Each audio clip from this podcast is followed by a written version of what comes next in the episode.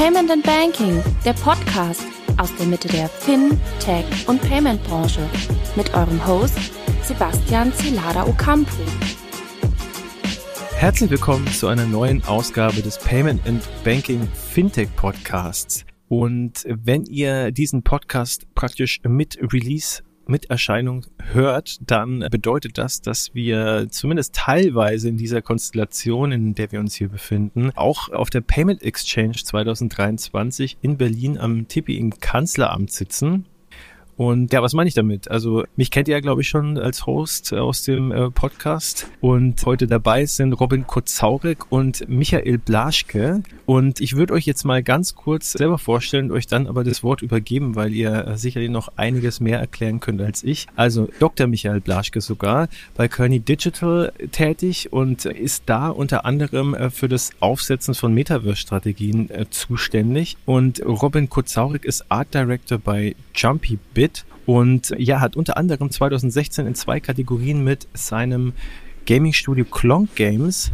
den deutschen Computerspielpreis erhalten, unter anderem äh, für bestes Game Design für den Titel Shift Happens. Er hat aber auch Auftragsarbeiten für Virtual Experience unter anderem für äh, Boeing im B2B-Bereich absolviert und arbeitet gerade auch mit seinem neuen Studio an einem neuen Titel. Und er wird uns heute so ein bisschen in die Thematik, die wir heute behandeln, und zwar das Metaverse, Einblicke geben, äh, was das UX-Design angeht und die Gamification.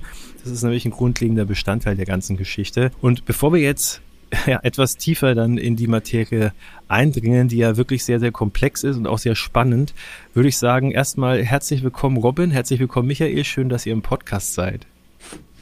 Ja, ich grüße dich, Sebastian. Herzlichen Dank für die Einladung und ich bin gespannt, ob wir uns heute darauf einigen können, was das Metaverse überhaupt ist. Ich wusste nicht, dass das die Aufgabenstellung ist. Also dann, dann wäre ich, wär ich vielleicht nicht gekommen. Sidequest, Sidequest würde ich sagen. Okay, ja, Sidequest, Side, äh, Sidequest 2. Ultimate Challenge. Genau. Genau. Ja, dann wäre wär das auch gleich meine erste Frage an euch. Da könnt ihr ja auch so ein bisschen auch nochmal jeweils davor drauf eingehen, was genau ihr jetzt sozusagen für einen Wissenshintergrund beim Metaverse habt. Ich lasse euch das einfach mal verbinden und schauen wir, wo uns das hinführt. Und zwar, wie würdet ihr für euch selber das Metaverse definieren?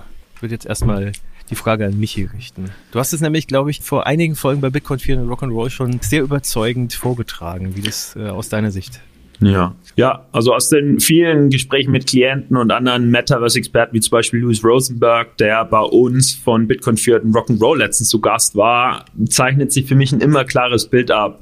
Das Metaverse kann ein Zielzustand sein, ein Prozess oder ein Zeitpunkt. Zielzustand wäre diese eine persistente virtuelle Welt, die man über verschiedene Metaverse-Plattformen betritt, aber die letztlich eine Welt ist, ja, in der unser, unser Leben, wie wir es hier kennen, nahezu vollständig repliziert ist.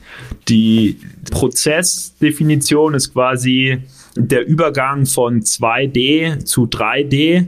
Das ist zum Beispiel die Definition, die Louis Rosenberg vertritt. Er meint, es ist ein ganz natürlicher Schritt, dass wir in der Realität, also die physische Realität in 3D wahrnehmen. So, sind, so wachsen wir auf. Das ist unsere Biologie. Und warum sollte das im digitalen Raum nicht auch so sein, dass wir alles 3D erleben? Und für Louis, Louis Rosenberg zum Beispiel ist deswegen das Metaverse der Prozess dorthin. Und dann habe ich noch eine spannende Definition mal aufgeschnappt, nämlich ein Zeitpunkt in der Zukunft, nämlich der Zeitpunkt, in dem wir mehr Zeit unseres Lebens in der digitalen Umgebung verbringen als in der Realität. Das ist für mich zum Beispiel definitiv wahr, allein schon berufsbedingt sitze ich den ganzen Tag am Computer und in Calls. Also wenn man so will, habe ich diesen Zeitpunkt schon erreicht und lebe schon im Metaverse. Ja, aber ich denke, die Kerndefinition, woher äh, das Konzept stammt, ist wirklich dieser Zielzustand, in einer persistenten virtuellen Welt einen Teil seiner Zeit zu verbringen. Robin, wie siehst du das?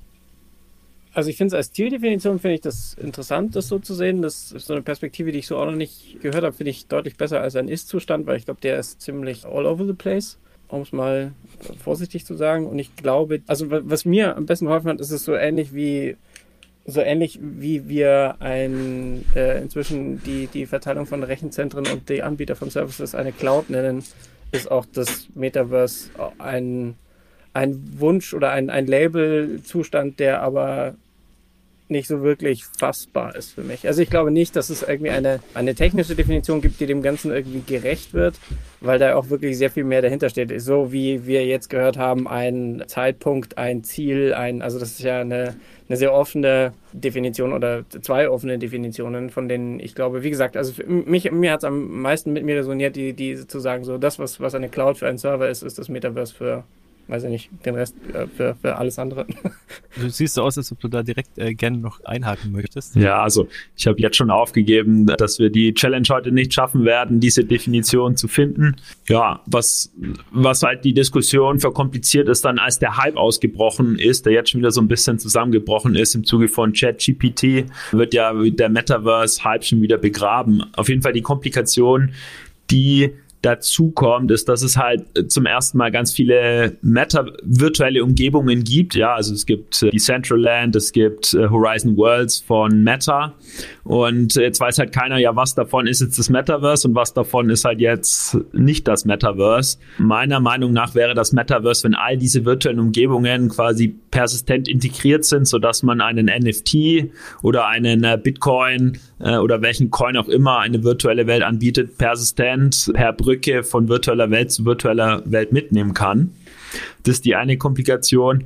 Und die andere ist eben, dass andere Anwendungsfälle, die es schon seit Jahren gibt, auf einmal jetzt mit Metaverse belabelt werden. Zum Beispiel Augmented Reality, Virtual Reality, da wird schon seit den 80er Jahren dazu geforscht. Und da hat das keiner Metaverse genannt. Ja, und jetzt auf einmal werden alle XR, also Extended Reality Anwendungsfälle unter dem Begriff Metaverse subsumiert und das verwirrt halt viele. Und diese Verwirrung hat zu Kritik geführt, so quasi alter Wein in äh, neuen Fässern oder aller, jetzt ist auf einmal alles das Metaverse. Robin hat ja auch gerade gesagt, quasi, was Cloud für Computing ist, ist dann Metaverse für alles andere. Und eben, das, das schwingt ja da auch mit, dass irgendwie alles drunter subsumiert wird und das ist halt nicht so. Deswegen bleibe ich ein Fan davon. Es ist dieser theoretische Zielzustand einer persistenten, voll integrierten virtuellen Welt, ja, in, in der wir halt unsere, unser Leben einmal nachbauen. Ja. Ja, da würde ich auch gerne direkt mal einhaken, weil da sind jetzt schon ein paar Stichpunkte gefallen, die ganz lohnenswert sind, ein bisschen in nachzugehen. Und zwar sind da so ein bisschen Extended Reality, äh, gehört ja Virtual äh, Reality, Augmented Reality dazu. Und da wären wir jetzt schon mal erstmal bei den technischen Grundlagen irgendwie so äh, hardware-technisch, was man sozusagen äh, benötigt, um so ein Metaverse, wie es äh, ja in, in vielen Definitionen äh, zumindest stattfindet oder wie es von vielen auch interpretiert wird. Also zum Beispiel eben von Meta, ehemals Facebook. Und zwar eben diese Technik, dass du entweder mittels Brille in eine virtu virtuelle äh, Realität abtauchst oder halt auch wieder mittels Brille über in eine ja, Augmented Reality einsteigst. Und das sind ja zwei Dinge, die sind so vor ungefähr zehn Jahren auch schon mal in so einem Hype-Zyklus drin gewesen. Und äh, wer sich da noch dran erinnert, erinnern kann, also da gab es dann den Ursprung von, von Oculus und den äh, HTC Vive gab es damals, äh, waren auch äh, einige ähm, Beraterfirmen, die da Prognosen abgegeben haben, wie dann 2020 der Markt, wie viel Milliarden der umsetzen wird. Und äh, davon ist nicht so viel übrig geblieben, weil die ganze Geschichte technisch Probleme hatte und ähm, noch viele andere Dinge. Aber da werden wir gleich drauf eingehen. Was aber geblieben ist, aus meiner Sicht zumindest, und da würde mich eure Meinung jetzt wirklich stark interessieren. Also es ist halt wirklich so ein bisschen aus meiner Sicht alter Wein in neuen Schläuchen. Es wird jetzt viel vom Metaverse geredet, aber im Endeffekt ist es für mich einfach VR 2.0 in vielerlei Hinsicht. Sprich also ähm, eigentlich äh, viele Versprechen, die damals gemacht worden sind, jetzt unter dem Label nochmal neu aufgerollt und vielleicht auch mit den ja, äh, technischen Entwicklungen, die halt softwareseitig möglich geworden sind in den letzten zehn Jahren, dann angereichert. Aber im Endeffekt erinnert es schon sehr stark daran. Jetzt mal die Frage an Robin. Siehst du das auch so? Ich meine, gerade als jemand, der aus der Spieleindustrie kommt, der sich da nicht nur dafür interessiert hat, sondern halt auch Anwendungen für VR gebaut hat, ist das Metaversum im Prinzip einfach VR 2.0 oder siehst du das anders? erstmal vorneweg, ich glaube nicht, dass es das gibt als solches. Also ich, deswegen sage ich, die Ziel, das als Ziel zu sehen, finde ich irgendwie schlauer, weil ich glaube, wir sind sehr weit davon entfernt, dass es als solches existiert. VR 2.0 finde ich greift nicht irgendwie, also das klingt einfach irgendwie neuer, besser, schneller, einfacher, zugänglicher und das ist es schon auch geworden. Also VR entwickelt sich weiter und Virtual Reality, beziehungsweise ich glaube, was halt irgendwie eine von denen, die meisten Definitionen oder die meisten, die meisten Versuche des Metaverse irgendwo zu verorten, ja, alle irgendwie gemein haben, ist diese Idee, dass es in irgendeiner virtuellen Welt stattfindet, die persistent ist und die gemeinsam erlebt werden kann. Also dieser Multiplayer-Aspekt ist mit Sicherheit irgendwie mit drin oder dieser Multi-User-Aspekt und die virtuelle Welt. Ich glaube, das haben die, die meisten Definitionsversuche irgendwie gemeinsam. Ich glaube nicht, dass das Metaverse, also ich meine, so wie es jetzt irgendwie quasi von jedem irgendwie anders benutzt wird, eine logische Fortsetzung von oder was mehr ist als VR. Es sind, der, derzeit sind es meistens Einzelanwendungen, die ja in VR oder vielleicht auch noch irgendwie in, also Virtual Reality oder in Augmented Reality stattfinden. Wobei da muss ich auch schon sagen, habe ich auch bei vielen schon irgendwie die Schwierigkeit, gerade Augmented Reality oder Extended Reality haben sehr krasse, auch interne schon irgendwie Definitionsprobleme, wo es einfach nur darum geht, ist die, ist Augmented Reality jetzt eine Anwendung, in der ich irgendwelche Figuren auf einem, basierend auf einem Kamerabild irgendwo zeige und da habe, oder ist jetzt zum Beispiel sowas wie Google, wenn ich jetzt irgendwie die, die, keine Ahnung, die Wegbeschreibung von Google anmache, dann haben die inzwischen auch so einen Modus, wo ich quasi mich orientieren kann mit Hilfe der Kamera, die irgendwelche visuellen Merkmale mir aufprojiziert und da kann ich die Kamera quasi hochhalten und kann mir, habe ein neues Wegleitungssystem, läuft auch schon unter dem Label Augmented Reality und diese ganze Google Maps Layer ist theoretisch auch eine Augmentation von der Realität, in der ich mich befinde. Also ich glaube, da, da sind schon so viele, so viele Baustellen, die das irgendwie, die dir so viele Fragezeichen aufmachen und die nimmt man als Referenz dafür her, um zu erklären, wie das, wie Metaverse funktioniert. Finde ich extrem schwierig.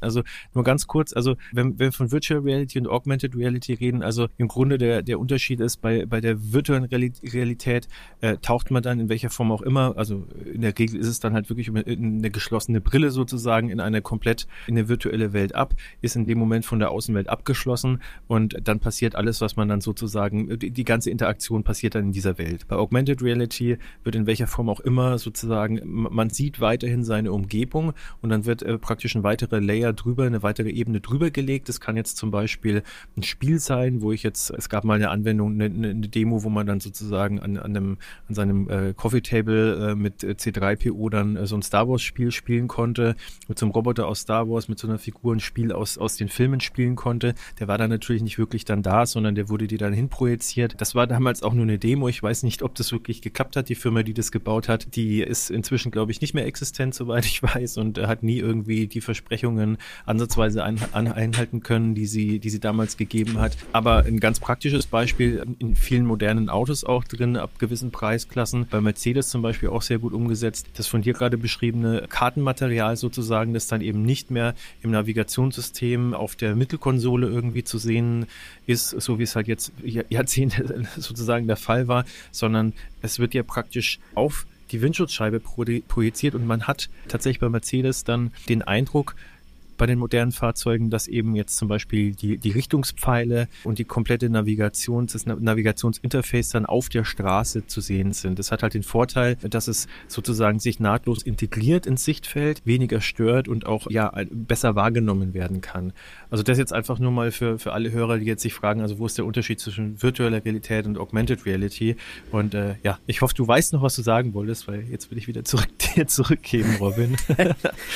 ich glaube, das, das Schwierige ist, dass, also so wie du es jetzt gesagt hast, das ist, würde ich als eine gültige Definition stehen lassen. Das Schwierige ist nur tatsächlich, dass das an vielen Stellen auch noch weitergeht. Also jetzt zum Beispiel, wenn ich jetzt auf der Straße laufe und ich habe die Google Maps Navigation in meinen Ohren, ist das dann eigentlich, ist es theoretisch auch schon Augmented Reality. Also es ist nicht, teilweise in, in vielen von diesen, von diesen Anwendungsfällen ist es nicht nur auf diese visuelle Ebene bezogen. Das würde ich nur noch dazu ergänzend sagen, sondern geht es oft auch einfach um eine Informationsebene, die dann meistens irgendwie location-based. Also die Idee, dass irgendwas aus irgendeinem Datenstrom kommt, in meine aktuelle Realität in irgendeiner Art und Weise auftaucht, das würde ich als Augmented Reality Reality bezeichnen. Und wie gesagt, da gibt's, äh, auch da äh, scheiden sich schnell irgendwie die Geister. Ich meine, so, die Frage war, ob es Virtual Reality 2.0 ist. Es wäre gerne mehr als Virtual Reality 2.0, glaube ich. Also das Metaverse wäre gerne diese persistente und vor allem, wie vorhin auch schon gesagt, die, die, diese verbundene, also diese persistent mit allen Systemen verbundene Welt, was aus einer rein ehrlicherweise technischen Perspektive ich für extrem unwahrscheinlich halte, dass es in irgendeiner Form und Farbe funktioniert. Gerade diese, diese Interoperabilität ist halt einfach etwas, was, was erfordern würde, dass die größte Konkurrenz miteinander dafür sorgt, dass sich die Experience der Konkurrenz bei einem selber genauso anfühlt. Und das, das sehe ich auf ganz kleinen ganz kleinen Baustellen schon scheitern. Und deswegen glaube ich, dass es niemanden gibt, der ein, ein echtes Interesse hat, ein System zu bauen, was über Plattformen hinweg funktioniert. Also gibt eigentlich niemanden, der sagen würde, ah ja, wir bauen jetzt ein System, mit dem unsere User und die User der Konkurrenz exakt die gleiche Experience haben. Da, da sehe ich einfach einen, einen extremen Interessenskonflikt von den Parteien. Deswegen, ich glaube, dass es so getrieben von Unternehmen sehr unwahrscheinlich ist, dass da irgendwas zustande kommt, was, was sich dann so anfühlt, wie man das gerne irgendwie in der Zieldefinition hätte. Ja, wir, wir werden da gleich nochmal etwas später im Podcast nochmal genauer drauf eingehen, aber an der Stelle würde ich tatsächlich auch mich fragen, Du jetzt als Unternehmensberater, wer freut sich denn mehr auf das Metaverse, die User oder die Firmen? Also du berätst ja, du berätst ja im Prinzip Firmenkunden. Zu was berätst du denn genau? Also was wollen die denn wissen? Ja, die wollen einfach wissen, inwieweit Extended Reality Technologie, also sei es jetzt quasi virtuelle Realität oder augmentierte Realität, entweder im Kerngeschäft oder in einem beliebig erweiterten Geschäft äh, Chancen bietet. Ja, und Chancen bietet in der Wirtschaft bedeutet entweder Umsätze steigern oder Kosten senken oder beides.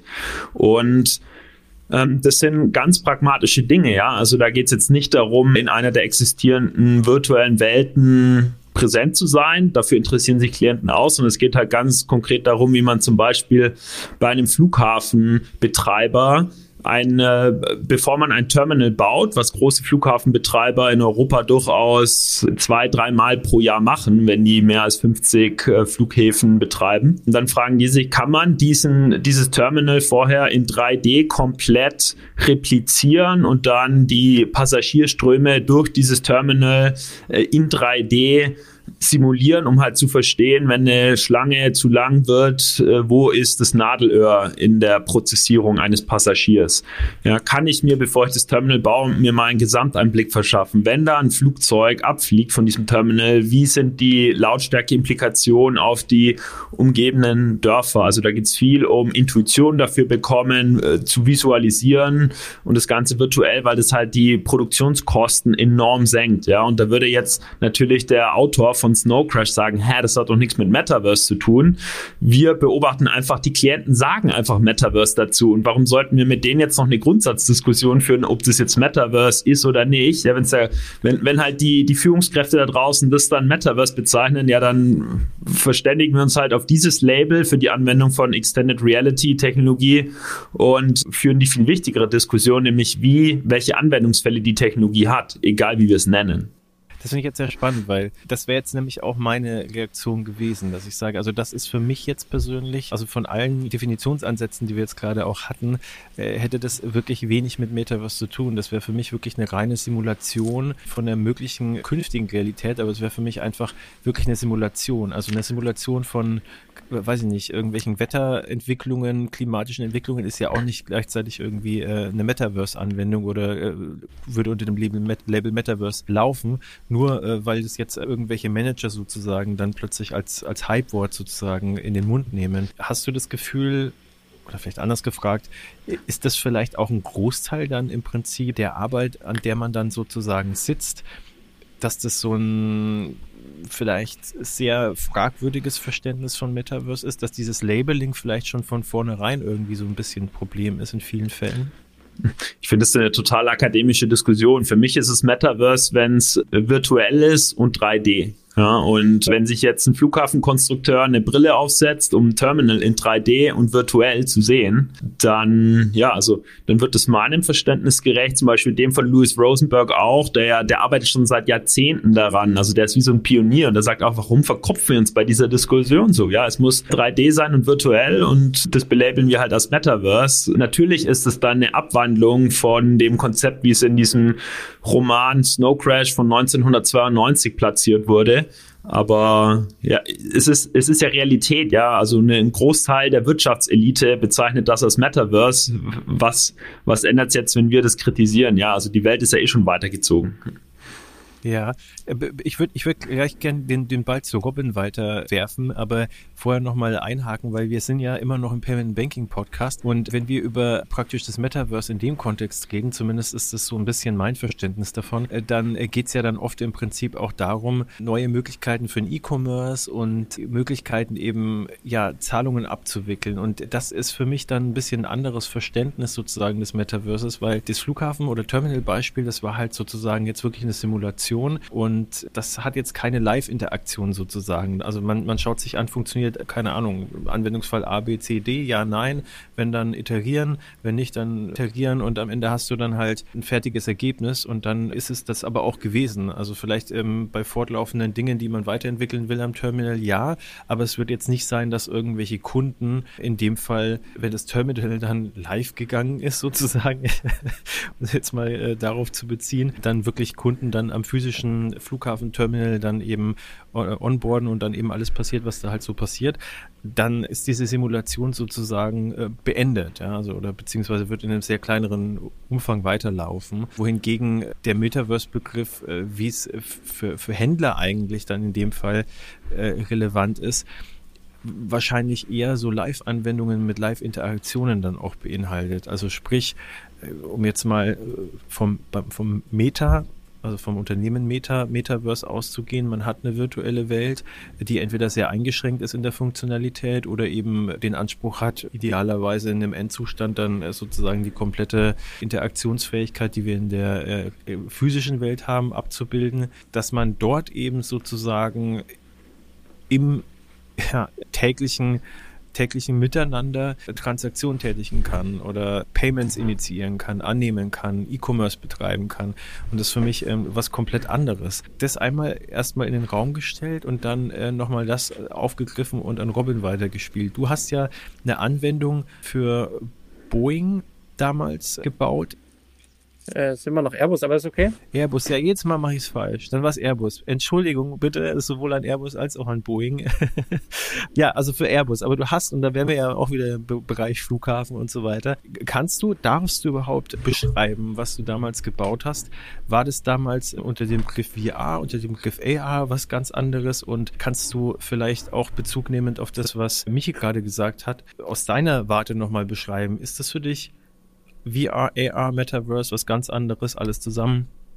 Für mich ist der Begriff Metaverse ganz klar damit verbunden, dass es persistent online und Multi-User ist und das ist das Anwendungsbeispiel halt nicht. Also ich glaube, das Anwendungsbeispiel ist eine, eine Virtual Reality und potenziell ja. noch irgendwie eine Crowd Simulation so, aber das hat mhm. mit dem Metaverse nichts zu tun. Das ist jemand, der, also ich glaube, es gibt viele Leute, die das als Synonym hernehmen, so ähnlich wie Leute Cloud denken, dass die Cloud existiert und es ist aber trotzdem einfach nur ein Server mit einer Festplatte.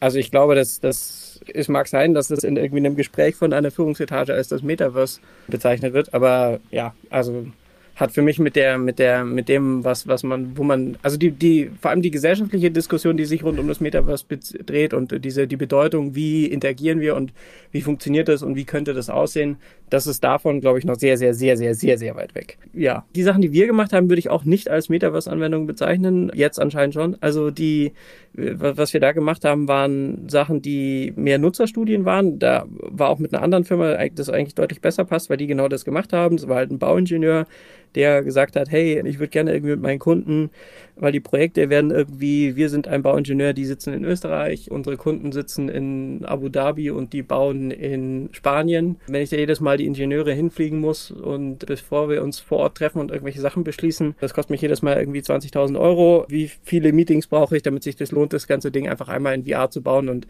unsere Datenimport-Pipeline zu machen, sich das anzuschauen und irgendwelche Sachen, die wir irgendwie, also gerade wir haben so, so Change Documentation gemacht, quasi man steht dann in diesem Raum und ändert irgendwelche Dinge und alle Anwesenden können quasi virtuell unterschreiben. Das war auch keine, das ist auch keine Metaverse-Anwendung. Also zumindest für mich definitiv nicht und für unsere Kunden halt damals auch definitiv nicht. Es war halt einfach eine Virtual Reality-Anwendung und da ganz klar in dem Bereich mit einem Tool, also mit einem sehr singulären Zweck. Das war das nach dem Projekt existiert das Tool zwar noch weiter, um weitere Projekte abzuwickeln, ist aber ein ex wahnsinnig exklusiver Userkreis, einfach nur weil es eben die Kunden von diesem Bauingenieurstudio sind und ähm, potenziell noch irgendwelche externen Stakeholder oder sowas. Aber es ist jetzt keine Plattform, die irgendwelche allgemeingültigen Zugänge hat oder von der jemals irgendjemand was mitkriegen wird, der nicht irgendwie mit diesem Projekt irgendwie betraut ist. Also ja, das ist jetzt keine, keine, das ist halt einfach eine Nutzer-User-Studie oder eine, eine Nutzeranwendung. User-Studie war das, was wir für Airbus gemacht haben, das war irgendwie mehr eine, mehr eine User-Studie. Aber ich glaube, das, was wir da gebaut haben, war definitiv einfach ein Tool und keins von den beiden hätte damals in dieses Label gepasst und würde heute in dieses Label passen. Ich finde es gerade mega spannend, also weil man sieht jetzt auch, sich zu einigen auf eine gemeinsame Definition ist schwierig, aber es ist dann teilweise einfach sozusagen auszuschließen, persönlich sozusagen, was, was nicht das Metaverse jetzt sozusagen ist. Ich, ich spiele den Ball gleich mal an Michi zurück. Gibt es denn bei euch äh, nach der Definition Multi-User und Online Klienten, die eben genau in die Richtung beraten werden wollen? Also auch Stichwort Plattform sozusagen? Also eine Fragestellung, die da schon aufkommt, ist halt diese Fragmentierung der virtuellen Welten, die wir hier drei jetzt, glaube ich, definitiv als Metaverse bezeichnen würden. Ja, also ich denke jetzt an Second Life, Decentraland, Horizon Worlds und unsere Klienten fragen sich halt, ja, in dieser fragmentierten oder wenn man so will, balkanisierten Metaverse-Landschaft, für welche Plattform soll ich mich denn entscheiden? Also gerade als Direct-to-Consumer-Business oder Retail-Business es, äh, soll ich jetzt auf allen präsent sein, auf den Top 3, auf einer zentralisierten oder dezentralisierten?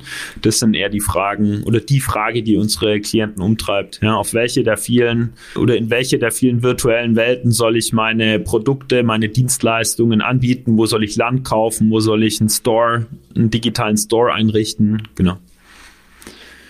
Auf die Gefahr hin, dass ich jetzt eine dicke Rechnung kriege, aber was wären die? Welche wir dann empfehlen? Ja, ja das, also das kann man nicht pauschalisieren. Das hängt von der Zielgruppe des Klienten ab, von der Zahlungsbereitschaft. Und so viel kann ich sicher sagen, genau auf eine jetzt schon zu setzen, wäre zu früh. Mhm.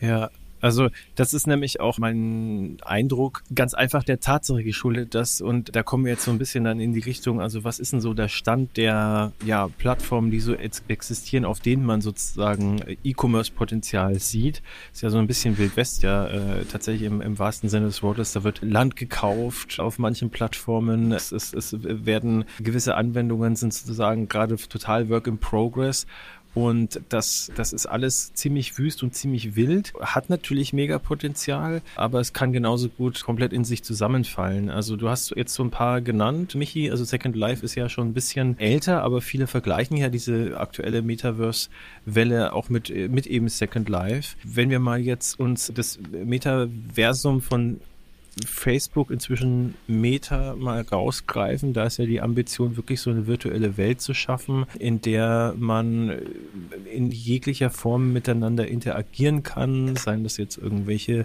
Office-Meetings oder irgendwie kreative ja, Aktivitäten wahrnehmen im 3D-Raum. Und Facebook hat ja damals, und da haben wir wieder so eine Verbindung zu diesem Virtual Reality-Hype aus den äh, 2010er Jahren, Oculus gekauft für nicht geringes Geld damals die Firma, die eben ja mit ihrer Virtual Reality Brille diese Hardware dann sozusagen äh, versucht hat, salonfähig zu machen und versucht es als integralen Bestandteil der Unternehmensstrategie zu etablieren. Also einmal eben die Hardware, die äh, Virtual Reality Brillen und dann eben sozusagen die Software, die sie gerade bauen, in der man in einer ja quasi offenen Welt mit äh, in jeglicher äh, Hinsicht interagieren kann. Horizon Worlds. Genau, Horizon Worlds, danke, ja. Ich habe jetzt immer Metaversum gesagt, stimmt. Ja, Horizon World. Ich möchte mal eine Geschichte in den Raum stellen. Es gab einen äh, YouTuber, der hat Horizon World gestreamt auf seinem Kanal. Der hatte eine relativ große Reichweite. Und was dann passiert ist, ist, das Ganze ist ja immer so ein bisschen unterm Radar geflogen. Äh, Mark Zuckerberg, der Chef von Meta, hat ja dann auch irgendwann mal so ein bisschen die Direktive rausgegeben, Leute, ihr müsst euch jetzt da alle ein bisschen mehr engagieren. Er äh, verlangt auch, dass die Mitarbeiter, die in dem Team sozusagen für Horizon Worlds zuständig sind, auch eine gewisse Zeit darin verbringen und das Ganze auch äh, pushen, was für mich eher nach so einem Verzweiflungsmove geklungen hat. Aber das mal, sei mal dahingestellt. Aber während der, äh, dieser YouTuber das gestreamt hatte, ist der Stockprice, also der Aktienwert von Meta, sehr, sehr stark gefallen, weil er da so ein bisschen ja, zur Schau gestellt hat, in welchem Zustand sich das Ganze momentan befindet. Und wenn man sich überlegt, also welche Ressourcen da monetär bisher reingeflossen sind, dann war das schon ziemlich erschreckend. Das, das Ganze war schwer spielbar, es waren viele Fehler drin, es sah jetzt nicht ansprechend aus und so weiter und so fort. Und bevor ich da jetzt sozusagen den, den, Talk eröffne in diese Richtung, möchte ich aber auch noch anmerken und deswegen vielleicht auch gleich mal die, äh, den Ball rübergespielt wieder zu Robin es ist ja auch eine hochkomplexe Geschichte. Ne? Also ich meine, du hast ein, die Hardware, also die Brille sozusagen, mit der du dann dich abkoppelst äh, von der Realität. Du schaust dann sozusagen 360 Grad, kannst dich umschauen. Du bist in einer Welt, die sozusagen ja nur auf den Fantasien der, der Designer, die die erschaffen haben, basiert. Da kann eigentlich alles passieren. Das heißt aber auch, dass du im Prinzip eine, eine Steuerung benötigst, eine Interaktionsmöglichkeit, die auch so ziemlich alles ermöglicht und alles auch gut ermöglichen muss, damit du dich da drin zuverlässig bewegen kannst. Ich meine, wir sind in der realen Welt unterwegs. Wir haben tonnenweise Werkzeuge, um mit ihr zu interagieren, seien es unsere Hände, hochkomplexe Geschichte, wie wir uns fortbewegen, unsere Sinne. Das sind ja alles Dinge, die haben sich ja über einen unfassbar langen Zeitraum entwickelt und funktionieren dementsprechend auch ziemlich gut, zumindest bei den meisten hoffentlich. Und im virtuellen Raum ist es eine ganz andere Geschichte. Also wir hatten ja damals bei Videospielen, die haben ja in, im zweidimensionalen Raum angefangen und das ist vielleicht so ein bisschen vergleichbar mit manchen Office-Anwendungen, die jetzt Mark Zuckerberg ins äh, Metaversum holen will. Da hattest du vorher zum Beispiel die Office Suite oder welche anderen Anwendungen auch immer, die 2D auf dem Computerbildschirm auch sehr gut funktionieren. Du hast als Interaktion die Tastatur, die Maus in den allermeisten Fällen. Bei Videospielen war es der Controller, du konntest nach links, nach rechts, nach oben, nach unten steuern, konntest vielleicht noch springen, schießen und schlagen und das war's dann. Und irgendwann kamen dann die 3D-Spiele, dann hast du schon mal viel mehr Möglichkeit gehabt, dich im, im Raum zu bewegen. Das hat schon Probleme bereitet, was die Präzision anging und auch zum Beispiel ein Sprung, der vorher im 2D-Raum einfach nur von links nach rechts ging und praktisch nur die Distanz war ausschlaggebend, war plötzlich viel, viel schwieriger umzusetzen, auch für die äh, ganzen Game Designer äh, und, und die Programmierer. Jetzt hast du das Ganze mal 100, weil du musst ja diese, diese Figur, die du ja selber dann praktisch in diesem 3D-Metaversum äh, bist, die musst du ja steuern und hast plötzlich alle Möglichkeiten, äh, die sich diese Game Designer generell ausdenken können, um da zu interagieren. Wie soll das denn funktionieren? Also das ist schon mal eine riesige Hürde. Wie siehst du denn diese Herausforderung? Ich meine, überrascht es dich, dass äh, das Metaversum oder besser gesagt Horizon World in diesem Zustand ist, in dem sich momentan befindet, auch wenn äh, Zuckerberg fast unlimitierte Ressourcen hat, die er draufschmeißen kann? Ich glaube, da gibt es mehr Komponenten. Auf der einen Seite glaube ich, nur weil er Geld draufgeworfen hat, heißt es das nicht, dass man das effizient gemacht hat. Also keine Ahnung, der hat irgendwie die Leute, die für sowas als Vordenker bekannt sind, alle irgendwie verloren. Also Parma Lucky ist raus, auch wenn der eine zweifelhafte Gestalt ist, aber der war der Erste, der diese, der Oculus quasi auf den Weg gebracht hat. John Carmack ist raus, persönlicher großer Fan von John Carmack, der, der quasi möglich gemacht hat, dass es überhaupt in 3D-Spiele gibt oder der da eine sehr, sehr, sehr, sehr große Rolle drin gespielt hat. Den hat er verloren, weil John Carmack glaubt, dass Meta zwar die Firma ist, die am ehesten dafür geeignet oder die die meisten Ressourcen hat, das zu machen, die es aber nicht auf die Pfanne kriegt, was er so ein bisschen durch die Blumen gesagt hat. Also ich meine, ja, dass es so aussieht, wie es aussieht, finde ich jetzt ehrlicherweise gar nicht so wild. Ich finde es nach wie vor beeindruckend, dass es so funktioniert, wie es funktioniert. Ich glaube, die Vorstellung von vielen Leuten, wie das eigentlich ist und was das Metaversum oder wie, wie, wie so ein Virtual Reality dann toll aussieht, die ist schon ziemlich von der, von der technischen Realität sehr weit weg. Ich glaube ehrlicherweise aber, dass die, dass das ein lösbares Problem ist. Also ich glaube, der ganze Look und so, all diese Sachen, das sind lösbare Probleme. Das, das, das dauert auch nicht mehr so wahnsinnig lange. Es wird wahrscheinlich schon eine Weile dauern und irgendeine andere Firma und Facebook oder Meta werden noch irgendwie Milliarden rein versenken und, und da keinen Nutzen davon haben für eine sehr lange Zeit. Da gehe ich schwer davon aus. Ich finde jetzt auch ehrlicherweise gar nicht, dass es so affig ausschaut. Also ich finde es ist verhältnismäßig äh, okay. Aber jeder, der da drin Fotorealismus erwartet, hat eh eine Fehlkalkulation, weil warum sollte ich mich in den Fotorealismus begeben? Ich verstehe nicht so ganz, was diese Obsession mit dem mit dieser, also ich kenne Leute, die, die das Metaverse nach welcher immer Definition das auch irgendwie sein mag, äh, schon ewig erleben, die in World of Warcraft mit ihren Freunden rumhängen und die da soziale Beziehungen haben und auch echte zwischenmenschliche Interaktionen, die halt nicht Da brauche ich keinen, keinen bouncy Avatar dafür. Oder gerade so, dass es, die meisten Leute, die das machen, sind nicht die Leute, die jetzt sich in fotorealistisch in diesem Raum sitzen haben wollen. Oder auch, dass man sagt, ja, aber der sieht so komisch aus. Ja, das sind Probleme, die jeder, der sich da mal mit auseinandersetzt, darf gerne mal sich mit dem Uncanny Valley beschäftigen. Warum Pixar jahrelang einfach keine Menschen gezeigt hat in seinen Filmen, einfach weil es weird ausschaut. Für eine sehr, sehr lange Zeit sahen 3D-gerenderte Avatare einfach weird aus. Und selbst heute richtig gute Spiele haben Schwierigkeiten damit. Und deswegen gibt es ja irgendwie so abstrakte Level. Deswegen kann ich mich ja trotzdem mit einer 8-Bit-Pixel-Figur identifizieren, die ich auf dem Bildschirm sehe. Ich muss dafür nicht irgendwie, ich brauche dafür kein fotorealistisches Bild. Ganz im Gegenteil. In den meisten Fällen wirkt es eher komisch, wenn es was ist, weil was mein Kopf macht, ist viel, viel mächtiger, als was jedes, jedes VR-Headset irgendwie auf meine Retina projizieren kann. Alles, was ich da irgendwie sehe und wo ich mich irgendwie drin wohlfühle, funktioniert viel besser. Wenn man sich mal anschaut, zum Beispiel VR-Chat, ist total abgefahren. Also das sieht, das sieht aus wie Kraut und Rüben, sieht noch schlimmer aus, es ist noch zusammengewürfelter, noch zerhackter. Aber die Leute hängen da gerne drin rum, weil sie halt irgendwas anderes sind, weil sie halt nicht ausschauen, wie Mark Zuckerberg ausschaut, sondern weil sie halt irgendwie sein können, sie können eine Banane sein, sie können irgendwie ein, äh, ein, ein Fahrrad sein oder weiß ich nicht, was auch immer irgendwie dein Kink ist oder was dein, dein Ding ist, das kannst du da sein. Also ich glaube, die, dieser Anspruch, dass es unbedingt fotorealistisch ist und dass es unbedingt so ausschaut wie die echte Welt, das ist eh komplett fehlgeleitet. Also das würde ich, würde ich nicht das ist halt, wenn man sich vorstellt, wie möchte ich den Rest meines Lebens in dieser virtuellen Welt verbringen, natürlich nicht. Aber ich glaube, die, die Vorstellung, dass man das in, in einer Welt macht, die so ausschaut wie unsere, das ist irgendwie, da ist der Mehrwert dann halt auch irgendwie komplett weg. Also dann kann ich auch, kann ich auch einfach aus dem Fenster gucken. Also VR-Chat, nur für die, die es nicht wissen, ist halt auch eine Online-Anwendung, die halt dieser Definition entspricht, also online und äh, Multi-User, wo man miteinander interagieren kann, äh, miteinander sprechen kann und man äh, definiert dann eben ein Avatar, praktisch eine Spielfigur, die man dann äh, selber erstellen kann. Wie die dann ausschaut, kann man dann eben auch selber bestimmen und das ist dann halt, ja, also sieht manchmal ein bisschen nach Freakshow aus, also man bewegt sich dann in äh, welchen Umgebungen auch immer, da, da kann dir alles begegnen, ein laufender Kühlschrank oder halt jemand, der ausschaut, keine Ahnung, irgendwie das Gesicht von, weiß ich nicht, Mick Jagger irgendwie übergestülpt oder so.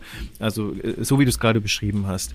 Und de dennoch, also ich wollte jetzt gar nicht so sehr, aber äh, war auf jeden Fall eine gute Ausführung auf, auf die reine Grafik. Natürlich, manche Leute erwarten das, dass das dann auch möglichst nah so äh, an das rankommt, was man halt so unter Fotorealismus versteht, also möglichst realistische grafische Aufbereitung. Das kann natürlich aber auch total comichaft ausschauen. Aber was ich viel entscheidender finde tatsächlich für die Diskussion ist eben die angesprochene Interaktion, weil im Endeffekt, und da wären wir dann wieder beim Thema äh, E-Commerce und Payment, brauchst du ja ein Interface, das funktioniert. Also im Online-Shop zum Beispiel ist es ja recht einfach. Du klickst auf das, was du möchtest, dann äh, wählst du aus, weiß ich nicht, was deine Zahlmethode ist, dann gibst du halt noch deine Daten ein, dann machst du auch, klickst auf Bestätigung und dann ja, geht's einfach ab und dann äh, bekommst du deine, deine Hose, deinen Swimmingpool oder was auch immer du dir bestellt hast und äh, was dein Geldbeutel hergibt und was dir wünscht. Jetzt ist ja sozusagen das Versprechen oder die Hoffnung und da jetzt die Frage an, an, an Michi auch wieder, die man sich so ein bisschen macht in Zukunft, was das Metaverse angeht oder eben diese 3D-Umgebung, in der man sich dann bewegen kann und Dinge anbieten kann dass das Ganze halt einen Grad der Interaktion ermöglicht, der äh, den E-Commerce in manchen Bereichen interessanter macht und attraktiver. Gibt es da Anwendungsfälle, also Gedankenspiele, die du mal anbringen kannst, die die Händler sich machen oder, oder Klienten, die du berätst, wie man eben sowas gestalten kann? Also vielleicht irgendwas ganz Konkretes, auch vielleicht in einer der virtuellen Welten, die existieren. Also zum Beispiel die Centraland kannst du zum Beispiel mal hernehmen und mal ganz kurz umreißen, was ist das? Und vielleicht ein konkretes Beispiel geben, wie da E-Commerce aussehen kann.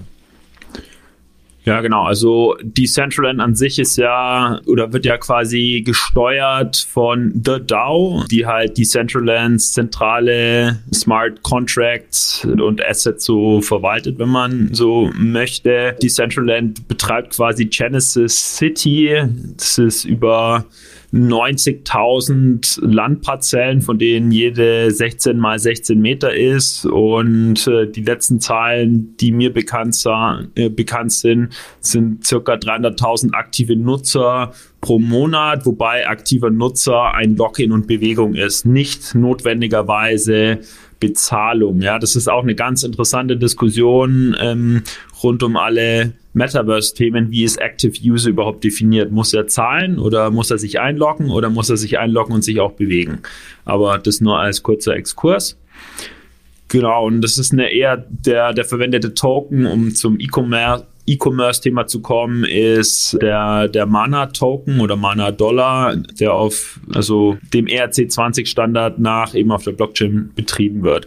Und jetzt zur E-Commerce-Frage man kann eigentlich auf höchster Ebene zwei Anwendungsfälle strukturieren. Der eine ist halt existierende Produkte und Dienstleistungen zugänglich zu machen durch Decentraland. Das heißt zum Beispiel eine Gucci eröffnet einen Decentraland Store oder einen Gucci Store in Decentraland, ja, und kauft sich da halt irgendwie so zehn Genesis City Parzellen, um dann halt existierende Produkte und Dienstleistungen dort zu platzieren und dann auch zu verkaufen und dann eben Direct to Consumer. Das ist eben das Charmante. Und das andere ist halt ganz neuartige Produkte und Dienstleistungen anzubieten.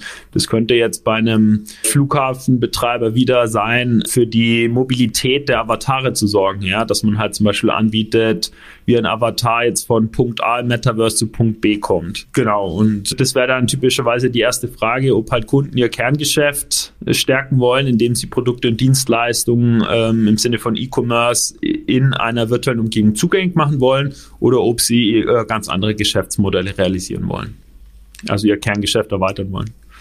Ja, da würde ich jetzt gerade äh, auch eine provokante Frage stellen. Und zwar, du hast gesagt, ob sie den, ob sie den E-Commerce stärken wollen. Jetzt ist die Frage, stärken sie ihn dann, also nach aktuellem Stand zumindest, würde ich es jetzt mal bezweifeln, stärken sie ihn dann wirklich oder schwächen sie ihn vielleicht sogar? Weil ich würde jetzt mal folgende Analogie herstellen, dann äh, von dir auch gerne mal hören, wie du das siehst. Also für mich klingt das Ganze so, jetzt konkret mal wieder am Beispiel äh, Decentraland. Ich würde sagen, Decentraland ist vielleicht sowas wie ein Domain-Hoster äh, der, der dir Webseiten-Space und äh, Domains sozusagen zur Verfügung stellt.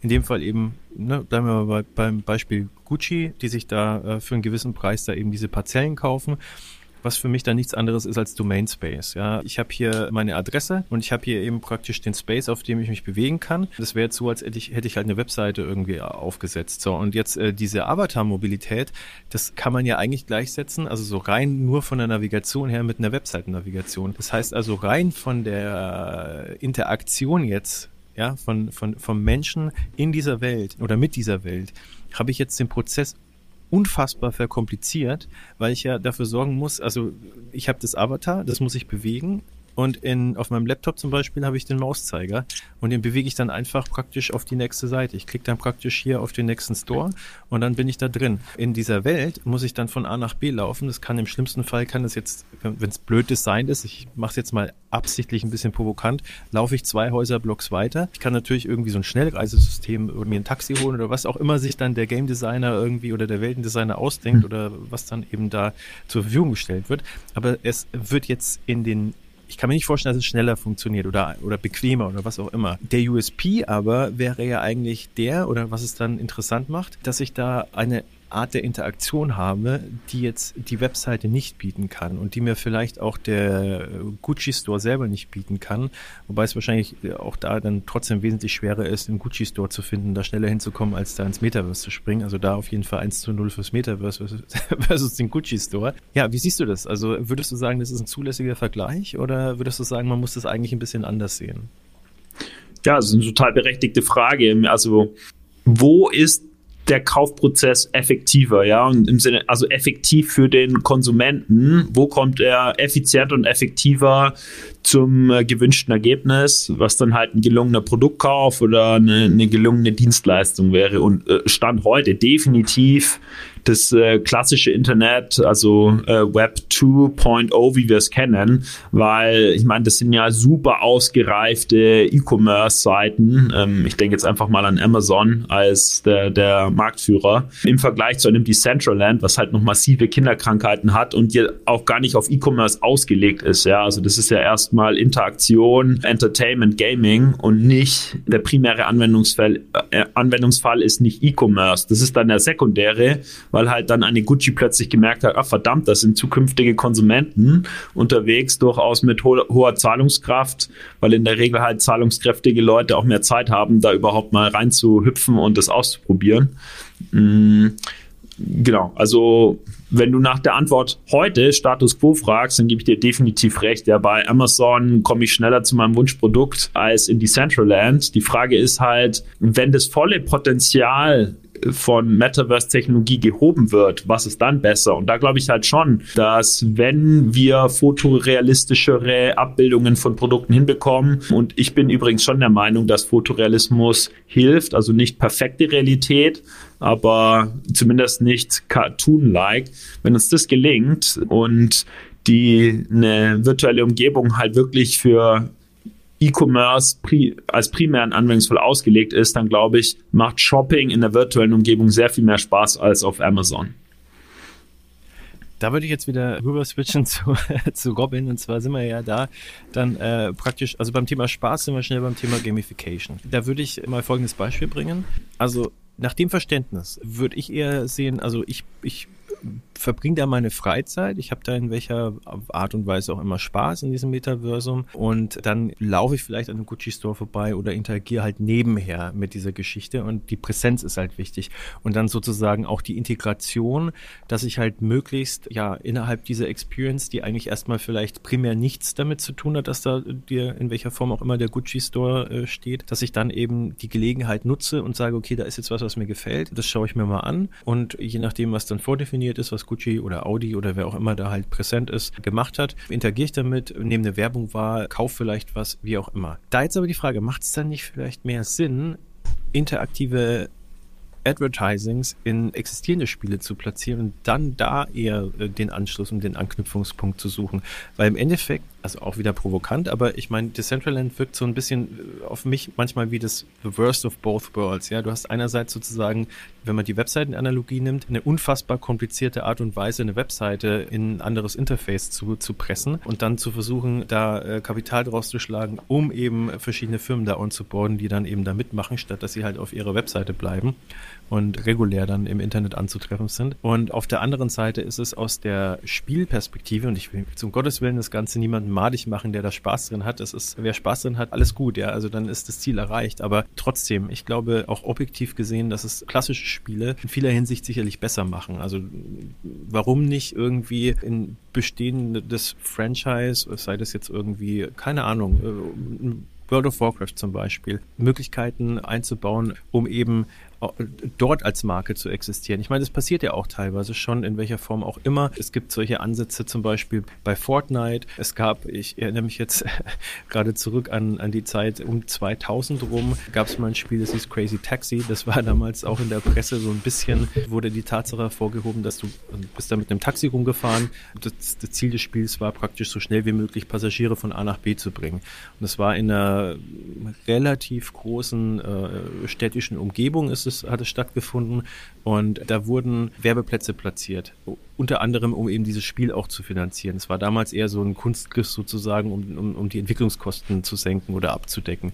Und da bist du dann unter anderem beim Kentucky Fried Chicken vorbei, bei Virgin Records, als die noch gab, beim Pizza Hut und so weiter und so fort. Jetzt könnte man sich ja vorstellen, in der modernen Version von Crazy Taxi hätte man dann die Möglichkeit, dann zum Beispiel den abzuwerfen und der schmeißt dir dann sozusagen als Dank, sozusagen als, als Belohnung noch so einen Voucher für ein Pizza Hut äh, zu. Und das kannst du dann beim nächsten Mal, wenn du beim Pizza Hut auch wirklich was isst, ich war heute übrigens beim Pizza Hut, vielleicht fällt es mir deswegen ein, dann, äh, dann einlösen und kriegst dann keine Ahnung, eine Cola umsonst. Das wäre ja eigentlich auch eine geschickte Möglichkeit. Wäre das nicht schlauer? Ist das noch Metaversum? Also da verschwimmen ja auch irgendwo die Grenzen. Wie siehst du das, Robin? Ich bin ein ganz großer Nicht-Fan von der Monetarisierung von Spielen, die auf so eine auf so eine creepy Art da irgendwie reinkommt. Also ich finde, Spiele sind Spiele und sollten losgelöst von diesem Kontext funktionieren. Dass Werbung auf Banden platziert ist und sowas, das mag bei Crazy Taxi noch irgendwie Novum sein, aber jedes, jedes Sportspiel, was ich spiele, jedes Racing Game, was ich spiele, selbst irgendwie, selbst also selbst irgendwelche Militärshooter haben offizielle Lizenzen und werden von, von, von den Heckler und Kochs dieser Welt belagert, da irgendwie in der Form von Branding einzubauen. Also selbst irgendwie der virtuelle Krieg ist irgendwie ist eine PR-Aktion. Also das hat eh schon Formen angenommen, die ich irgendwie als jemand, der, der Spiele macht, die, weiß ich nicht, einen anderen Anspruch haben, schon, schon zum gewissen Grad ziemlich ekelhaft finde. Ich glaube, es macht natürlich für Sinn, mehr Brands dahin zu, für, für, für irgendwie eine, eine Firma dahin zu gehen, wo jetzt ihr Publikum ist das ist aber dann eher sowas wie Fortnite, weil die halt irgendwie wissen, okay, Fortnite ist irgendwie dies und, das, dies und das Publikum, die geben gerne Geld aus für irgendwelche Skins. Warum dann nicht irgendwie den Skin, der von irgendwie Sportbekleidungshersteller 3 ist ähm, oder keine Ahnung, da finden auch Live-Konzerte statt und dann kann man sich dann die Skins von den KünstlerInnen irgendwie kaufen. Also das macht für eine Brand wahrscheinlich deutlich mehr Sinn. Alles andere ist halt irgendwie Second Life die zweite Variante davon, die zweite Inkarnation. Also ich glaube, dass irgendjemand äh, im, im, im Decentraland seine Brand irgendwie angemessen repräsentiert, halte ich für fast für ausgeschlossen. Ich glaube, die meisten Leute haben auch zu sehr irgendwie den, den Wunsch danach, das irgendwie zu kontrollieren. Also jetzt irgendjemand, der sagt, okay, ich möchte irgendwie meinen mein Store da drin haben, dann will ich, dass der ausschaut wie irgendwie ein echter Store. Aber das geben halt diese, das geben halt diese, diese äh, Läden irgendwie nicht her. Also muss ich sehr viel mehr Gedanken machen, welchen Content stelle ich dann da irgendwie bereit, was ist denn meine Dienstleistung, ähm, was kann ich dann da wirklich auch irgendwie dann auf dieser Plattform bereitstellen. Also ich glaube, die, dass man das irgendwie miteinander verknüpft, ist für mich irgendwie komplett in die falsche Richtung, wenn ich um, über Games nachdenke. Bisher die meisten irgendwie Integrationen in, in bestehende Spiele sind, wenn sie nicht sehr durchdacht gemacht worden sind, glaube ich, ziemlich getankt, also äh, gescheitert, weil es einfach, das Publikum geht dahin, um sich unterhalten zu lassen und es ist wie wenn ich unangekündigt in Netflix Werbung einblende. Das möchte ich nicht als User. Also ich bin als User extrem empfindlich, dass die Erwartung der Erfahrung, die ich da habe, dass die eine andere ist, wie das, was mir irgendwie versprochen wird. Also äh, wenn wir könnten, dann würden wir alle YouTube ohne Werbung gucken. Geht ja auch mit Premium. Ja, ich kann das, indem ich 12 Euro zahle, weil das würde ich auch nicht gern machen. genau. By the way, das lohnt sich total. Äh, also jetzt keine Werbung, aber YouTube Premium, YouTube hat richtig guten Content. Das lohnt sich, aber Randbemerkung und keine Werbung.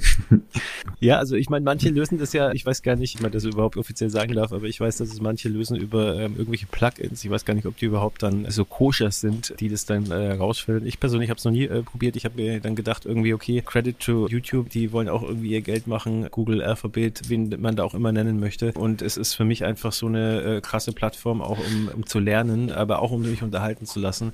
Das, das, das ist mir dann einfach wert. Also ich würde tatsächlich eher Netflix kündigen oder irgendwelche anderen Geschichten, äh, bevor ich äh, YouTube Premium deabonniere. Ähm, aber das nur am Rande. Michi, Robin sieht es ja sehr idealistisch. Ich sehe es ehrlich gesagt so aus der Warte, also wenn ich mich jetzt sozusagen als Spieler definiere oder als Spieler darauf schaue, würde ich es ähnlich sehen.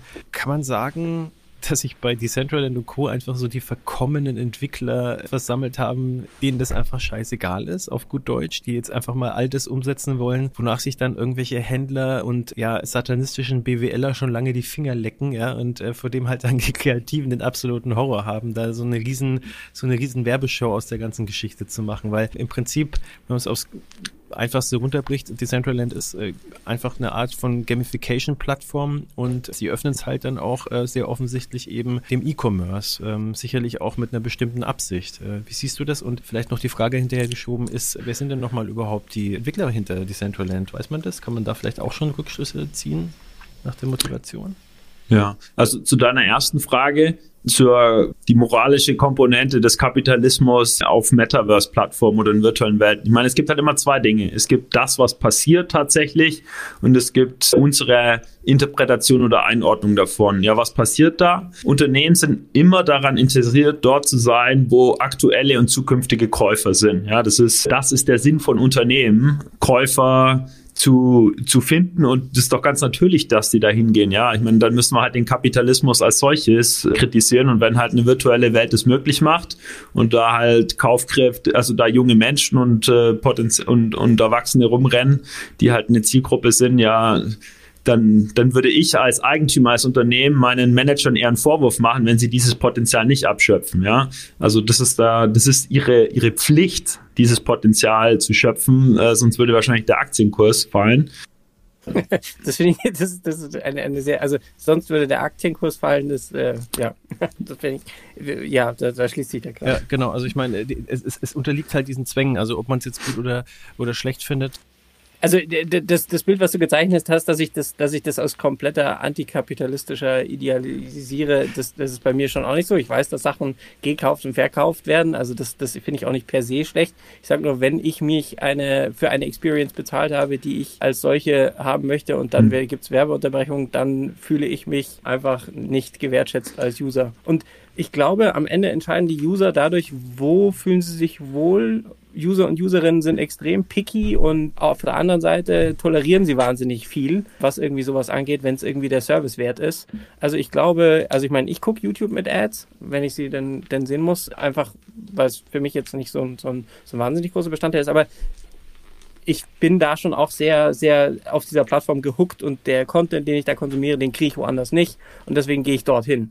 Aber ich glaube, alles, was irgendwie bisher irgendwo woanders ist, kriege ich woanders besser, schneller, einfacher und irgendwie sehr viel mehr gecatert. Es gibt keinen, keinen Service, den mir irgendeine Plattform derzeit irgendwie bieten kann, der besser funktioniert, den ich nicht woanders besser kriegen kann oder einfacher. Also nicht eine Plattform. Ja, also ich würde da einfach nochmal ansetzen an, an die Frage, die ich vorhin an Michi gestellt habe, weil ich es auch, also in dem Kontext, den du auch gerade gesagt hast, total spannend finde. Also du hast gesagt, also die, die, die User, die bestimmen das im Endeffekt, ja, gebe ich dir total recht. Und man hat ja wirklich diese ein, eine Art von Usern oder, oder Spielern oder was auch immer, die sagen, okay, wenn ich jetzt eine Experience kaufe oder wenn ich, äh, wenn ich die abonniere, wie dem auch sei, wenn ich Geld dafür bezahlt habe, dann, dann will ich da keine Werbung drin haben. Dann will ich einfach mein Spiel spielen oder meine virtuelle äh, Erfahrung da erfahren fahren, dann soll mir bitte keine Firma irgendwie versuchen, was zu verkaufen, Werbung zu machen oder irgendwie direkt versuchen, eine Transaktion zu triggern.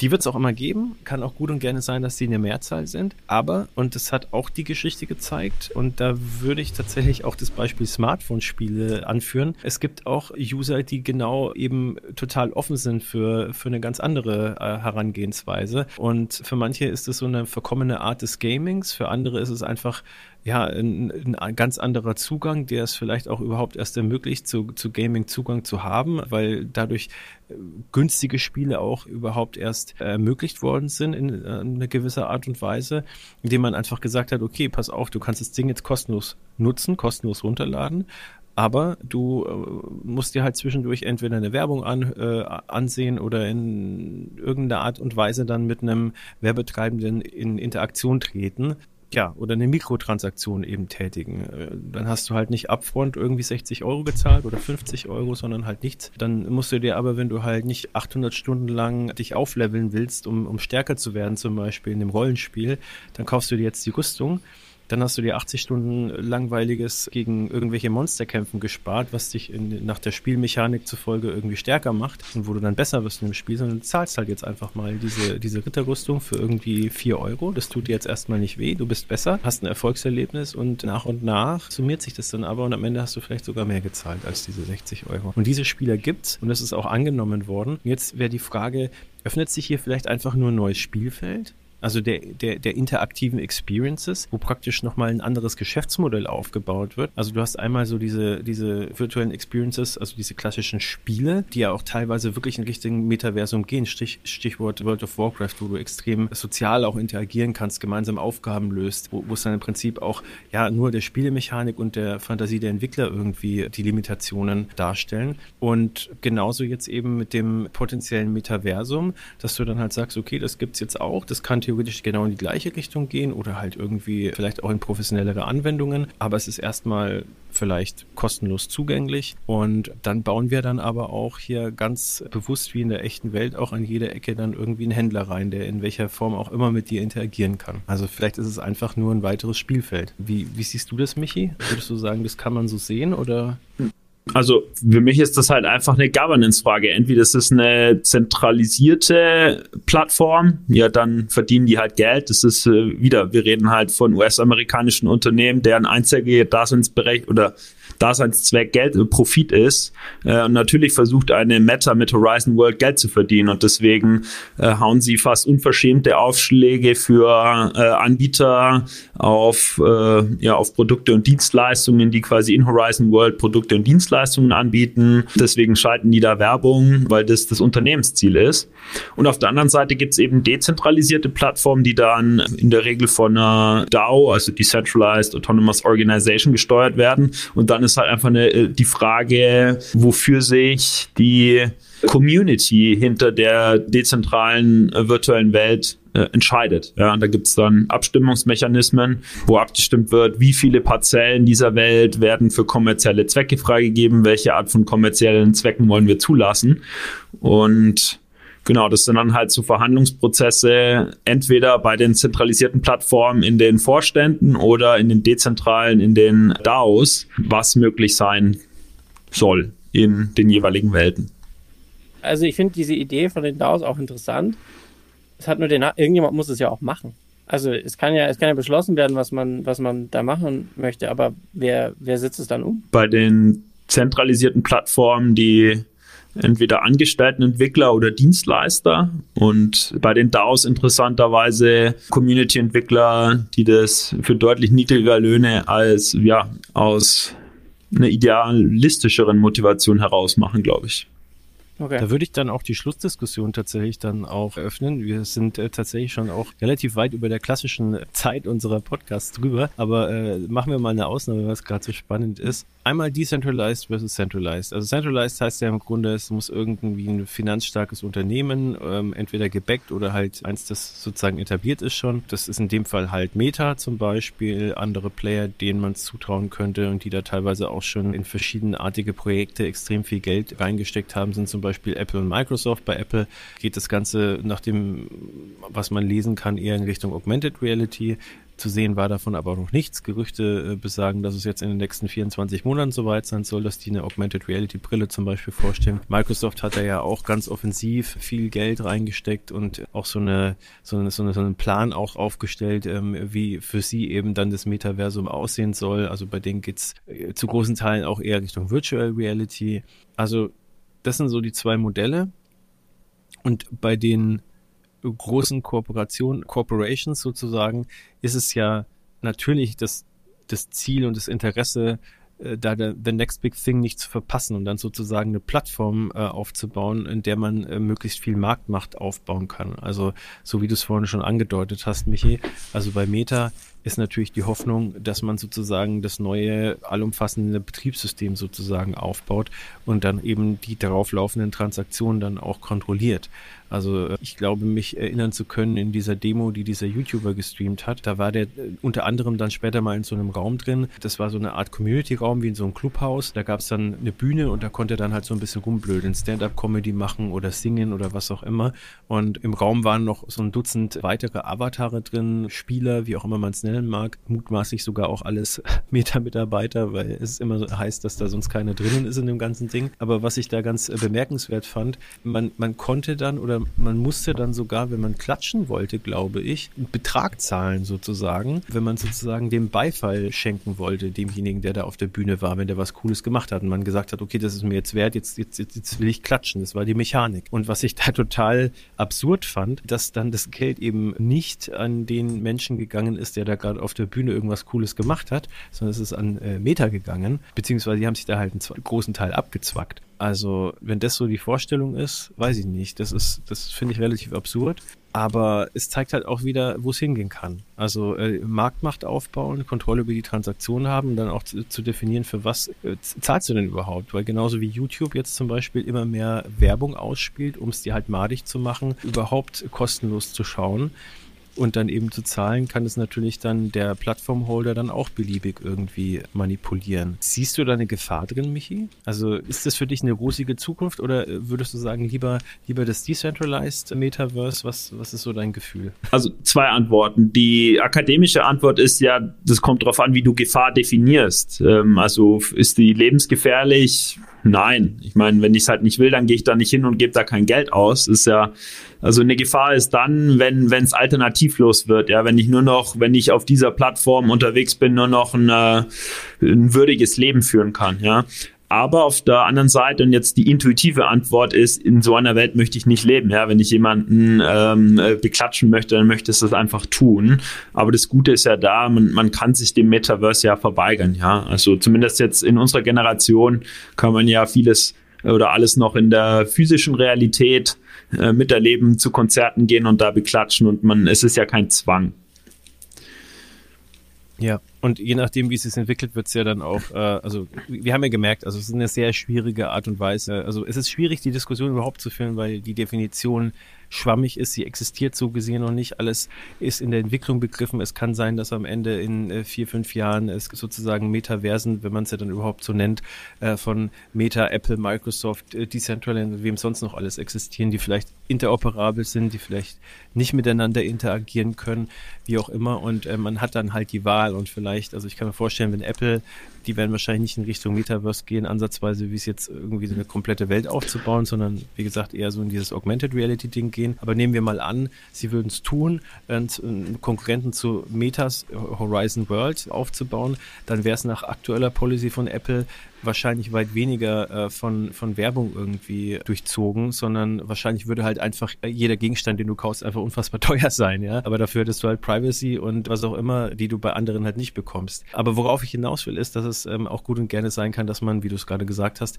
einfach die Wahl hat. Und also das wäre auch so mein Gefühl, ähm, dass ich da einfach jetzt ein neues Spielfeld auftut, neue Märkte und dass wir da wirklich unfassbar weit am Anfang noch sind. Und für mich ist das etwas, was noch viele, viele Jahre braucht. Also ich kann mir vorstellen, dass es locker noch 10, 20 Jahre ins Land ziehen werden, bis man wirklich eine feste Vorstellung hat und bis sich da wirklich ja Best Practices herauskristallisiert haben, was ein Metaverse ist und wie man da als äh, User oder äh, auch als E-Commerce-Betreibender, als Händler agieren kann äh, und was, was dann eben passiert ist. Zum Abschluss und ich möchte mich jetzt auch an der Stelle ein bisschen entschuldigen, weil ich als Host einfach extrem viel geredet habe. Ich habe es in dem Moment einfach ein bisschen als notwendig auch gesehen, weil es halt einfach gar so ein schwieriges Thema ist und äh, man da auch immer ein bisschen Kontext äh, schaffen muss. Und gerade auch Michi und Robin ist halt einfach zwei ja, Experten, die sehr, sehr viel Wissen haben. Und äh, wir müssen aber auch ein bisschen versuchen, die Leute, die da eben nicht so tief drinnen sind, äh, abzuholen. Äh, zum Abschluss noch an euch beide die Frage, was würdet ihr durch, euch denn idealerweise von dem Metaverse wünschen? Also ähm, egal wann das eintritt, was ist so für euch der Zustand, den ihr euch erhoffen würdet? Oder erhofft ihr euch vielleicht gar nichts davon? Vielleicht äh, Robin als erstes. ich hoffe, dass der Begriff verschwindet. Also ich finde es ich find's mehr anstrengend. Also ich finde auch äh, jetzt nicht, dass wir, dass irgendwie diese, diese ähm, die, die Definitionsstreitereien und so, dass die wechseln, das finde ich gar nicht so anstrengend. Ich glaube einfach nur, dass es halt irgendwie ein ganz weirder Begriff ist für irgendwas, was es in der Form nie geben wird. Meine Prophezeiung, ich glaube, irgendwie eine Interoperabilität zwischen all diesen Plattformen ist ausgeschlossen. Das, jeder, der sich das wünscht, hat noch nie sowas gemacht. Das, äh, der, jeder, der sich das wünscht, hat noch nie eine App für drei Geräte entwickelt. Insofern cool Beans. Also ich glaube nicht, dass da irgendwie was bei rumkommt in der Richtung. Ich wünsche mir tatsächlich, dass es verschwindet. Ich wünsche mir, dass die, die Einzelapplikationen in dem virtuellen Raum angenehmer werden für UserInnen und dass man irgendwas findet, um diese technischen Herausforderungen zu lösen. Also ich meine, dass die, die, die Tech halt einfach irgendwie zugänglicher und angenehmer und kleiner wird. Ich glaube, gerade ist einfach noch sehr anstrengend, all diese Sachen zu benutzen. Ähm, ob das jetzt irgendwie Augmented Reality ist oder Virtual Reality, die, die meisten sind einfach entweder äh, Texting oder, oder die, die Umgebungen sind noch nicht so angenehm. Für mich als Game Designer ist es eine interessante Herausforderung, Sachen in diesem Raum zu machen ich glaube, dass viele Probleme über die Zeit gelöst werden. Da sind talentierte Leute dran, diese Probleme zu lösen. Ähm, ich glaube, da werden wir auch noch irgendwie in den nächsten paar Jahren irgendwie viel Fortschritt sehen. Ich glaube, ehrlicherweise, diese komplette Durchkommerzialisierung und auch die ist unabdingbar und ehrlicherweise diese Transaktionen, alles, was irgendwie Transaktionen da drin sind, das ist auch vollkommen fair. Also nehmen wir mal an, ich, das ist so wie, genau, wenn ich YouTube ohne Werbung gucken will, dann zahle ich was. Das finde ich eine absolut faire Transaktion. Das ist keine, da gibt's keinen, da gibt's keinen, gibt's für mich keine Diskussion. Wenn es sowas in diesem, in diesem Bereich gibt, wenn ich sage, hey, pass auf, ich habe meinen virtuellen Raum, in dem kann ich mit meinen Freunden irgendwie Brettspiele spielen und der kostet mich fünf Euro die Stunde, so be it. Also da habe ich überhaupt keinen Stress damit. Das finde ich eine, finde ich ein extrem transparentes Geschäftsmodell und das würde mir wahrscheinlich sogar irgendwie, würde für mich funktionieren. Die Tatsache ist, dass es derzeit einfacher ist, das anders zu lösen. Und dass alle Anwendungen, die ich da bisher hatte, irgendwie Krücken für irgendwas waren, was eigentlich irgendwie hätte funktionieren sollen. Also ich hatte noch keine komplett smooth Onboarding oder keine komplett nahtlose Erfahrung mit diesem Ding, ähm, mit, mit dem, was, was man potenziell Metaverse nennen könnte. Oder auch mit diesen ganzen Einzelanwendungen. Also allein die, die, die, äh, gerade sowas wie, wie Decentraland verlangt von mir ein, ein Unmengen an an Hürden, die ich überwinden muss. Und wenn es nur die irgendwie die eigene, die einzelne Sprache ist. Wenn ich überlege, wie einfach das ist, irgendwie mein Telefon in die Hand zu nehmen und irgendwie tausend Dinge damit zu machen, dann ist das andere einfach nur ein, ein gigantischer, ein, ein, ein großer Stein, aus dem ich Dinge herausmeißeln muss, die ich woanders einfach hätte haben können. Deswegen, ich wünsche mir, dass der Begriff geht und dass die, die, die Use Cases ihre Anwendungsfälle und ihre User finden. Aber ich glaube, ähm, das alles unter diesen einen großen Hut zu packen, ist ein großer Fehler.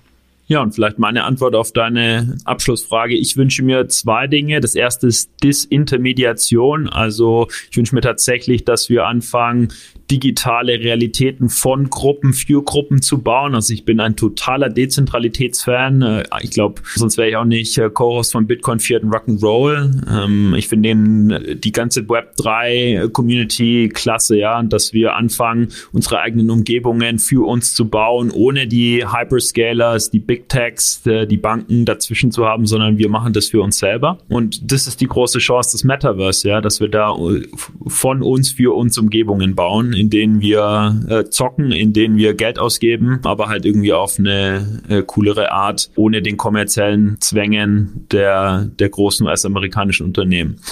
Der zweite Wunsch, den ich habe, ist Immersion. Also ich habe eine ganz einfache und Definition von Metaverse ist einfach der, der, äh, der Umgang oder der, der Übergang von 2D zu 3D und äh, ich bin's wie satt, äh, meinen ganzen Tag auf Bildschirme zu gucken und halt 2D die Inhalte zu sehen. Ja, mir wäre es viel lieber, es würde sich anfühlen, als wäre ich mittendrin. Und wenn wir den Zustand erreicht haben, dann sind wir wirklich im Metaverse. Aber ich glaube, der wird jetzt nicht so sein wie diese Game-like, Cartoon-like Metaverses. Der wird ganz anders aussehen, als wir es uns heute überhaupt vorstellen können. Okay, wunderbar. Vielen Dank euch zwei.